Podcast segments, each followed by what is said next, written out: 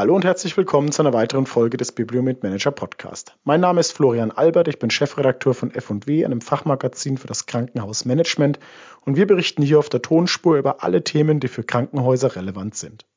Ich freue mich sehr, dass wir heute Frau Susanne Jona zum Einstellungsgespräch begrüßen dürfen. Sie ist die erste Vorsitzende des Marburger Bundes und die erste Frau an der Spitze dieser Ärztegewerkschaft.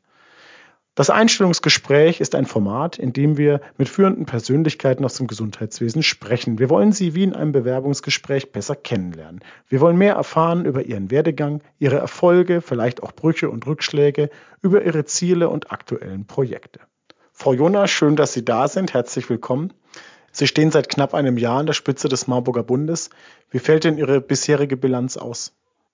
Ja, es war ein, ein super spannendes äh, knappes Jahr, das jetzt rum ist, ähm, das natürlich einen ganz anderen Verlauf genommen hat, als ich noch im November letzten Jahres erwarten konnte da nimmt man sich vor, in aller Ruhe äh, sich in, den, in die neue Position einzufinden. Ich hatte mir natürlich auch vorgenommen, alle unsere Landesverbände zu besuchen und zu äh, Vorstandssitzungen, zu Mitgliederversammlungen zu gehen. Das äh, ist dann alles sehr schnell nicht mehr möglich gewesen, weil natürlich diese größeren Präsenzveranstaltungen jetzt in der Form gar nicht stattfinden. Aber es hat natürlich auch ganz, ganz viele Chancen äh, haben sich ergeben dadurch, ähm, dass wir für unsere Mitglieder Sprachrohr sein konnten, auch zeigen konnten in der ersten Welle, wo der Schuh drückt, äh, wo das Problem für die Kolleginnen und Kollegen im Krankenhaus ist. Ähm, und da sind wir als Marburger Bund auch sehr wohl gehört worden, was auch sehr wichtig war, denn wir haben sehr frühzeitig schon auf den Mangel an Schutzkleidung hingewiesen. Äh, und wir wissen, wie knapp das war und dass teilweise einzelne äh, Kolleginnen und Kollegen auch ja wirklich ohne Schutzkleidung äh, gerade im niedergelassenen Bereich dastanden. Ähm, das ist also eine Erfahrung, die wir auch sicher ein Jahr vorher noch für unmöglich gehalten hätten. Sie sind nicht nur Chefin des Marburger Bundes, Sie sind auch die Pandemiebeauftragte der Bundesärztekammer, ein Amt, das in der breiten Öffentlichkeit ja weitgehend unbekannt war. Konnten Sie Anfang des Jahres irgendwie erahnen, wie gefragt Sie in dieser Position sein würden? Nein, natürlich nicht. Ähm, also wir haben, äh, als die neue Legislatur im Vorstand der Bundesärztekammer begann, dann werden auch die Ämter eben teilweise neu besetzt, teilweise eben auch wieder besetzt. Ähm, und äh, das Amt der Pandemiebeauftragten hat über viele, viele Jahre äh, Frau Dr. Wenker inne gehabt. Und äh, als sie äh, mir das dann vorschlug, ich möge das doch übernehmen, habe ich gesagt, naja, eigentlich, wenn man ehrlich ist, braucht man braucht man in dem Amt eigentlich gar keinen oder wenn man es braucht, dann gleich drei auf einmal. Aber zu dem Zeitpunkt wusste ich natürlich nicht, äh, wie recht ich da vielleicht behalten würde. Äh, aber es ist natürlich auch ein Amt, was äh, nicht so sehr nur nach außen wirkt, sondern auch nach innen, also in den Vorstand der Bundesärztekammer hinein. Und auch in der Funktion war ich, aber natürlich auch die anderen Vorstandsmitglieder aktiv. Was macht man denn als Pandemiebeauftragte der Bundesärztekammer genau? Also man ist äh, unter Umständen Ansprechpartnerin für Ansprachen von außen. Ähm, das ist aber sehr schnell im Bereich der Bundesärztekammer auch äh, vom äh, Präsidenten selbst auch übernommen worden. Ähm, und dann geht es natürlich auch um so Fragen Abläufe. Es werden von der Bundesärztekammer Stellungnahmen ähm, erarbeitet zu äh, Gesetzesentwürfen und derer hatten wir ja in letzter Zeit auch wieder sehr viele, weil es natürlich auch nötig war, äh, schnell reagieren zu können. Äh, man ist unter Umständen Ansprechpartner ähm, für, für Fachgesellschaften, die dann auch mal nachgucken, wer ist denn der Ansprechpartner und dann mal was schreibt. Ähm, also das kommt von verschiedenen Ebenen, aber ich muss sagen, da hat der Vorstand und gerade auch der Präsident und die Vizepräsidenten auch selber ganz viel Aufgaben übernommen. Sie sind seit 1999 Fachärztin für Innere Medizin. Sie haben 1984 begonnen, in Münster Medizin zu studieren. Wie sind Sie denn zu diesem Fach gekommen? Also stammen Sie zum Beispiel aus einer Ärztefamilie oder wollten Sie als Kind schon immer Ärztin werden? Ich komme nicht aus einer Ärztefamilie, ähm, aber ich wollte auch nicht schon immer Ärztin werden, aber ich würde sagen, schon relativ früh, so zwischen 15, 16 war für mich das eigentlich klar. Ähm, meine beste Freundin während der Schulzeit äh, hat äh, den Kontakt hergestellt darüber, dass ihr Vater äh, Chefarzt in einer Gynäkologie war. und uns immer mal mitgenommen hat und ich insofern diese Seite Krankenhaustätigkeit kennengelernt habe und dann sehr schnell gesagt habe, das finde ich toll, das ist ein toller Beruf, man kann Menschen helfen, man arbeitet im Team, es ist abwechslungsreich und äh, habe dann wirklich äh, diesen Beruf angestrebt, meine Freundin nicht. Sie haben Familie, Sie sind verheiratet, Sie haben zwei Kinder. Und ich habe gelesen, dass bei Ihrer ersten Schwangerschaft Ihr Chef zu Ihnen gesagt hat, schade, ich dachte, aus Ihnen wird mal was. Also mal abgesehen davon, dass der Mann äh, nicht nur unverschämt war, sondern noch kräftig daneben lag. Haben Sie in der Situation dann gedacht, jetzt erst recht, dem zeige ich's? Also da muss ich schon sagen, da war ich ein Stück weit schockiert, weil man natürlich äh, eher erwartet, ja, herzlichen Glückwunsch, ich freue mich für Sie. Ähm, das zeigt aber, dass ähm, diese, diese Einstellung, wenn Frauen sich für Kinder entscheiden, ähm, können sie damit automatisch äh, keinen erfolgreichen Berufsweg mehr weitergehen, doch immer noch festsitzt bei vielen männlichen Kollegen. Und ich fürchte, auch wenn das natürlich jetzt schon eine Zeit her ist, ich fürchte, das ist bei einigen immer noch so. Ich glaube, es würde heute nicht mehr so offen gesagt werden. Ähm, gedacht wird es, fürchte ich, immer noch. Und äh, ich kann nur äh, Kolleginnen und Kollegen ermuntern, diesem äh, tradierten Bild ähm, entgegenzutreten und sagen, wir können als Familie gemeinsam äh, Kinder haben und wir können äh, uns trotzdem auch selber entfalten. Das ist natürlich etwas, was nicht einfach ist, was immer Organisationsaufwand bedeutet und äh, was natürlich auch eine gute Partnerschaft voraussetzt. Ähm, aber ich glaube, äh, im Großen und Ganzen, ich bin jedenfalls sehr froh, äh, dass ich den Weg gegangen bin und mein Mann ist das auch. Es ist ja seit vielen Jahren bekannt, dass die Medizin weiblich wird. Das heißt, mehr Frauen als Männer studieren Medizin und gehen auch in den Arztberuf. Das bildet sich in den Führungspositionen des Gesundheitswesens aber noch nicht wirklich ab. Im Gegenteil, die sind sehr stark von Männern dominiert. Wie sehen Sie das, Frau Jona? Sind Sie Befürworterin einer Frauenquote für Führungspositionen im Gesundheitswesen? Also ich bin mittlerweile eine Befürworterin einer Frauenquote. Ähm, ich hätte das vor 20 Jahren noch anders gesagt, ähm, weil ich eigentlich über viele Jahre der Überzeugung war zu sagen, nein, das ist gar nicht nötig. Äh, taffe Frauen, äh, Frauen, die das wollen, schaffen das auch so. Ähm, das stimmt zwar immer noch, also dieser Satz, glaube ich, stimmt immer noch, dass man, wenn man wirklich dieses Ziel vor Augen hat, äh, dass man auch nach wie vor als Frau gute Chancen hat, ohne Quote das zu schaffen. Ähm, allerdings können wir glaube ich, dass genauso wie das für Unternehmen gilt, es auch in der Medizin gilt, wenn wir wissen, wir wollen gewisse Quoten erfüllen. Und das kann natürlich nicht im ersten Schritt eine 50-Prozent-Quote sein. Das muss man, dem muss man sich langsam annähern. Ähm, aber wenn wir das wollen, dann schauen wir auch genauer hin. Welche jungen Kolleginnen sind denn bereit, diesen Weg zu gehen. Wir motivieren dann wahrscheinlich mehr. Wir geben uns mehr Mühe, diese Wege aufzuzeigen. Ähm, dazu führt eine Quote. Insofern glaube ich, dass es ohne Quote einfach noch zu lange dauert und es insofern sinnvoll ist, ähm, diesen Weg zu gehen. Wie weit sind die Kliniken denn beim Thema Vereinbarkeit von Beruf und Familie aus Ihrer Sicht? Und was sind die größten Probleme für junge Mütter und Väter?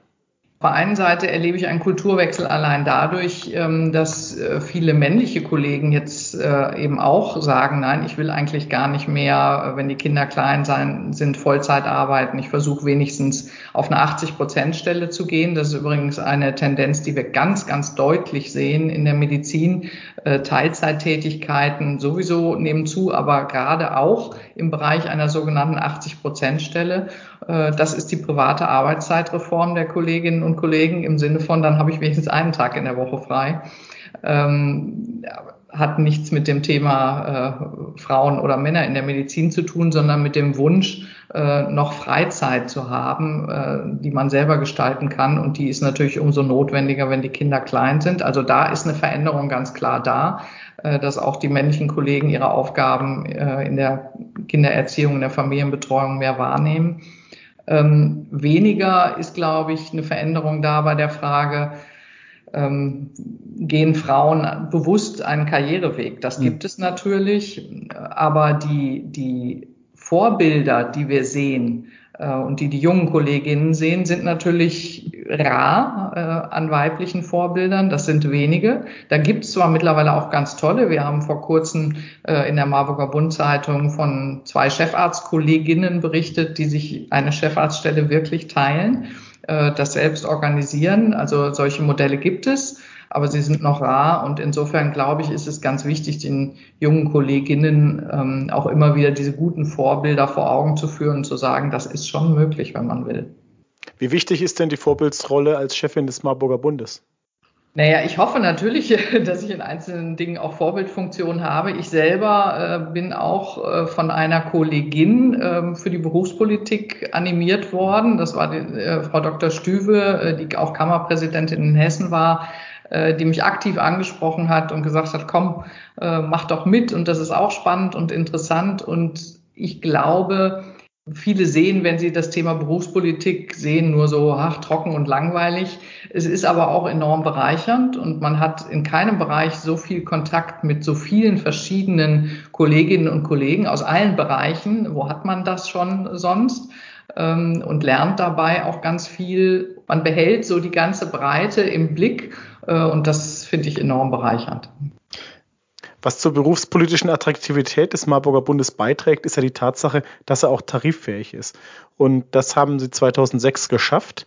Damals gab es in ihrem Verband äh, durchaus Meinungsverschiedenheiten, ob man diesen Weg gehen soll, ob der Marburger Bund tatsächlich sich aufmachen soll, eigene Tarifverträge für Ärztinnen und Ärzte einzufordern.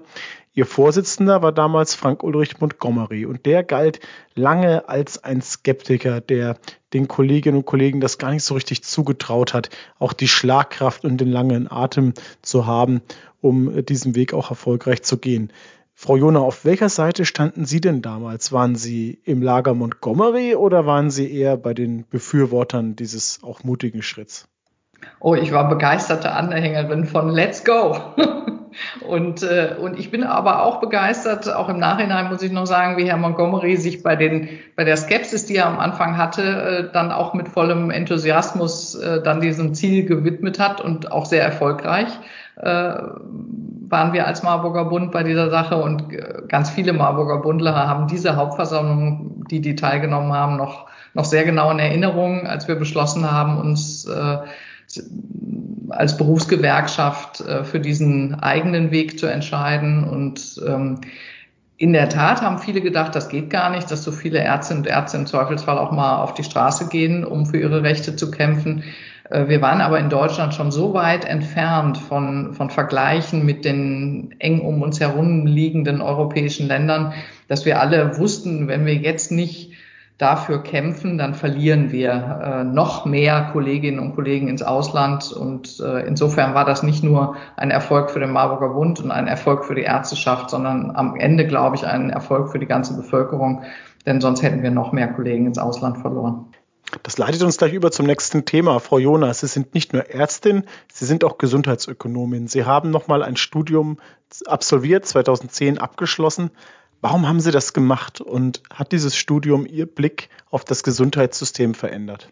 Ähm, ja, es hat meinen Blick ein bisschen verändert. Ich würde eher sagen erweitert. Äh, warum habe ich es gemacht? Viele haben gedacht, oh, ähm, es kam so der Kommentar, jetzt wechselt sie auf die dunkle Seite der Macht. Äh, das war nie mein Vorhaben, sondern es kam eher äh, aus der Motivation, dass ich als Betriebsrätin, die ich auch äh, über lange Jahre war, ähm, immer wieder natürlich auch diese, sag ich mal, finanziellen Dis Diskussionen mitgeführt habe, auch mit der Geschäftsleitung geführt habe und äh, da wollte ich gerne auf Augenhöhe auch argumentieren können. Ähm, das war das eine. Und das andere äh, ist, dass mir die zunehmende Kommerzialisierung des Gesundheitswesens ähm, so dass mich das so schwer betroffen hat, ähm, dass ich einfach gesagt habe, es reicht nicht einfach dagegen anzugehen, es reicht auch nicht rein von der ärztlichen Argumentation zu kommen, sondern ähm, es war mir auch wichtig, ge gelegentlich ökonomische Argumente, die einem entgegengetragen werden, auch entkräften zu können. Der Begriff Kommerzialisierung wird ja in diesen Tagen öfter ins Feld geführt, insbesondere gegen die DRG und andere Entwicklungen im Gesundheitssystem. Was verstehen Sie unter diesem Begriff? Das bedeutet, dass, dass letztlich die Frage der Finanzen im Vordergrund steht bei Entscheidungen und nicht die Frage, was ist wichtig und richtig für die Patientinnen und Patienten. Und äh, wenn das so ist, dann nimmt unsere Versorgung einen ganz, ganz schlechten Weg. Ähm, wir erleben leider, dass die Politik meiner Meinung nach ganz bewusst die Krankenhäuser in einen Verdrängungswettbewerb geschickt hat. Ähm, und das ist definitiv der falsche Weg. Und ich hoffe sehr, dass äh, diese Pandemie, so schrecklich sie auch ist, ähm, uns lehrt, dass es sich lohnt, mit der Frage auseinanderzusetzen, wie wollen wir unsere Gesundheitsversorgung der Zukunft aufstellen, wie wollen wir äh, die Krankenhausversorgung der Zukunft aufstellen. Äh, und dazu ähm, erarbeiten wir als Marburger Bund auch ein Positionspapier und werden das noch in diesem Monat vorstellen. Haben Sie als Ärztin jemals eine Entscheidung unter wirtschaftlichen Gesichtspunkten getroffen, obwohl sie medizinisch eigentlich anders geboten gewesen wäre? Also, der, der, dass der Druck da ist, definitiv. Ähm, den nehmen, ich glaube, den nimmt auch jeder wahr. Und ich kann mal vergleichen, dass in, in meiner äh, jungen Zeit als Ärztin, äh, da war in Frühbesprechungen, wurde drei Viertel der Zeit über Patientendiagnosen, Differentialdiagnosen und so weiter gesprochen. Ähm, heute ist es äh, manchmal, wie ich von den Kolleginnen und Kollegen höre, genau andersrum, dass drei Viertel der Zeit über Case Mix Index, äh, Belegungszahlen ähm, und, und Fallschweren diskutiert wird und nur, äh, nur ein kleiner Teil um Patienten- und Differentialdiagnosen. Das allein zeigt schon, was im Vordergrund steht. Das heißt nicht, dass es in der individuellen Entscheidung zwischen Arzt und Patient dann im Vordergrund steht. Ich hoffe sehr, dass die Kolleginnen und Kollegen sich da immer noch bewusst sind äh, ihres freien Berufes und sich nicht äh, von kaufmännischen Entscheidungen reinreden lassen. Aber ich glaube, kein Arzt ist davon frei, dass das zumindest im Hinterkopf auch existiert. Die Frage, ähm, ist das jetzt für mein Krankenhaus eine gute oder eine schlechte Entscheidung? Und bei den niedergelassenen Kollegen ist das selbstverständlich auch nicht anders. Und wie kriegen wir das jetzt hin? Einerseits eine patientenorientierte, hochwertige Medizin und andererseits ein Gesundheitssystem, das auch finanziell nachhaltig ist. Na, es muss, es muss beides funktionieren. Natürlich äh, bin ich nicht der Meinung, einfach nur mehr Geld äh, löst unsere Probleme. Äh, das ist überhaupt nicht das Thema. Ähm, wir geben auch an falscher Stelle Geld aus. Äh, und wir hatten lange Zeit, und das war auch verständlich aus der Entwicklung der 80er heraus, ähm, haben wir gesagt, na ja, wir müssen einfach jetzt mal die Effizienzreserven stemmen und dann ist gut. Äh, und da waren auch Effizienzreserven da.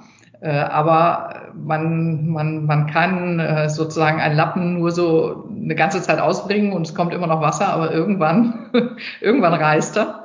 Äh, und an der Stelle sind wir ein Stück weit. Und dann geht es nicht nur darum, jetzt mehr Geld ins System zu geben, sondern ähm, wir im Wissen, dass die Ressourcen begrenzt sind, und das sind sowohl die finanziellen Ressourcen als auch die zeitlichen Ressourcen des Personals, ähm, müssen wir überlegen, wie können wir unter dieser Ressourcenbegrenzung möglichst viel im Sinne der Patientinnen und Patienten erreichen.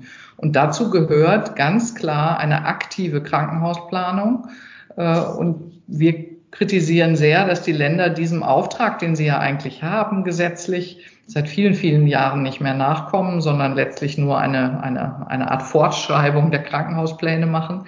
Äh, das hat natürlich Gründe, ähm, in der, die, man sicher auch äh, in der Aufstellung, in der politischen Bedeutung finden kann. Aber da müssen wir weg. Wir müssen ähm, uns fragen, welche Ressourcen brauchen wir und welche eben auch nicht. Und das müssen wir uns auch fragen vor dem Hintergrund der demografischen Entwicklung und auch der Bevölkerungsveränderungen im Stadt-Land-Gefälle. In einem Interview haben Sie mal gesagt, dass Sie sich wünschen, dass vor allem Ärzte in Führungspositionen im Gesundheitswesen tätig sein sollten. Warum ist das so und ist Herr Spahn jetzt ein schlechterer Gesundheitsminister, weil er keinen medizinischen Hintergrund hat? Nein, Voraussetzung äh, würde ich sagen, hat das nicht. Aber wichtig ist, dass Ärzte mit am Tisch sitzen. Und ich bin mir sicher, dass Herr Spahn äh, auch immer wieder Rat äh, auch bei Kolleginnen und Kollegen holt. Das ist, glaube ich, enorm wichtig, ähm, weil wir alle natürlich geprägt sind durch die Erfahrungen, die wir selber im Leben machen. Ähm, und als Arzt oder als Ärztin verliert man nie ganz aus dem Kopf das Einzelschicksal des Patienten. Äh, wenn ich jetzt manchmal so Diskussionen höre im Sinne von, na ja, es sind ja nur so und so viele Patienten äh, jetzt im Rahmen der Pandemie verstorben, da werden manchmal Zahlen relativiert, äh, da sagt man auch, ja, es liegen jetzt im Moment nicht viele Patienten im Krankenhaus und das stimmt ja auch. Aber der einzelne, auch der einzelne junge Patient, der da liegt auf der Intensivstation und um sein Leben kämpft, den haben wir als Ärztinnen und Ärzte im Hinterkopf. Ähm, das fällt einem, glaube ich, als Minister nicht ganz so leicht, obwohl ich mir sicher bin, äh, dass man sich da auch dann immer mal wieder erinnern lässt. Und wenn Sie jetzt nicht gerade für den Marburger Bund unterwegs sind oder für die Bundesärztekammer, wie oft sind Sie denn selber noch als Ärztin im Krankenhaus aktiv? Mindestens einen Tag in der Woche, ähm, manchmal auch zwei, je nachdem, wie gerade der Bedarf ist. Zu Beginn der Pandemie waren es dann an allen Stellen großer Bedarf. Lassen Sie uns doch zum Abschluss noch einen Blick in die Zukunft werfen. Frau Jona, der Beruf des Arztes, ich glaube, das ist absehbar, wird sich in den nächsten Jahren doch deutlich verändern. Beispiel künstliche Intelligenz, Robotik, Telemedizin, Digitalisierung. Macht Ihnen diese Entwicklung Angst oder sind Sie da auch wie damals bei der Entscheidung der Tariffähigkeit jemand, der sagt, let's go? Ja, eher letzteres. Also ich, ich finde da viele Dinge geben uns große Chancen. Auch das Thema Telemedizin zum Beispiel ähm, bei der Notfallversorgung äh, wird uns große Möglichkeiten geben, ähm, da auch uns zuzuschalten zu einem Unfallort vielleicht, den wir so schnell gar nicht erreichen können in der Sekunde. Ähm, und es sind schon Rettungssanitäter vor Ort und können, können Ärztinnen und Ärzte dazuschalten. Also es gibt ganz viele Chancen. Es gibt auch äh, beim Thema Robotik natürlich Chancen. Ähm, insofern ist es so wichtig, dass wir als Ärzteschaft das mitgestalten äh, und da auch da die Spreu vom Weizen trennen, äh, denn nicht alles, was technisch nach technischer Innovation klingt, äh, hilft dann auch Ärztinnen und Ärzten oder Patienten weiter. Und insofern ähm, eher Let's Go, aber im Sinne von bitte dann auch mit denen gemeinsam, die es anwenden müssen im Krankenhaus, um wieder auf das Beispiel zurückzukommen, ähm, EDV, Digitalisierung im Krankenhaus, das ist eine Riesenbaustelle, die wir unbedingt angehen müssen. Und wir werden ab dann das Personal auf unserer Seite haben, wenn wir zeigen können, es wird wirklich Zeit damit gewonnen. Derzeit haben wir so viele Schnittstellen und Kompatibilitätsprobleme, dass die Kolleginnen und Kollegen sagen, lass mich damit in Ruhe, ich muss ja nur alles dreimal eingeben in, in ein verschiedenes Programm, äh, dann mache ich es gleich auf den Zettel. Äh, solange die, der Zustand der Digitalisierung so ist, kann ich es nachvollziehen. Ein schönes Schlusswort. Vielen Dank, Frau Juna, dass Sie hier waren, dass Sie sich die Zeit genommen haben. Wenn Sie, liebe Zuhörerinnen und Zuhörer, sich für die Themen, die wir hier diskutieren, interessieren, kann ich Ihnen unsere Fachzeitschrift F&W Führen und Wirtschaft im Krankenhaus ans Herz legen oder unser Online-Portal bibliometmanager.de. Sollten Sie noch kein Abonnent sein, können Sie unter shop.bibliomet.de das ändern. F&W abonnieren kommt einmal im Monat und gleichzeitig auch den Zugang zu unserem Portal dazu bekommen. Wenn Sie mal reinschnuppern wollen in unsere Inhalte, kann ich Ihnen den Monatspass ans Herz legen. Für knapp 25 Euro haben Sie dann vier Wochen Zugriff auf alle Inhalte unseres Portals, darunter auch Fachartikel, die Frau Jona bereits für uns geschrieben hat. Auch ein Veranstaltungshinweis darf an dieser Stelle natürlich nicht fehlen. Merken Sie sich jetzt schon den 18. und 19. März 2021 vor. Da findet nämlich das 20. DRG-Forum statt. Wir haben bereits jetzt die Zusage von Gesundheitsminister Jens Spahn und von Bundesarbeitsminister Hubertus Heil, unter anderem auch von Alexander Mund, dem Chef des Bundeskartellamtes. Sichern Sie sich Ihr Ticket für diese digitale Veranstaltung unter www.drg-forum.de. Ich würde mich sehr freuen, wenn auch Sie mit dabei wären.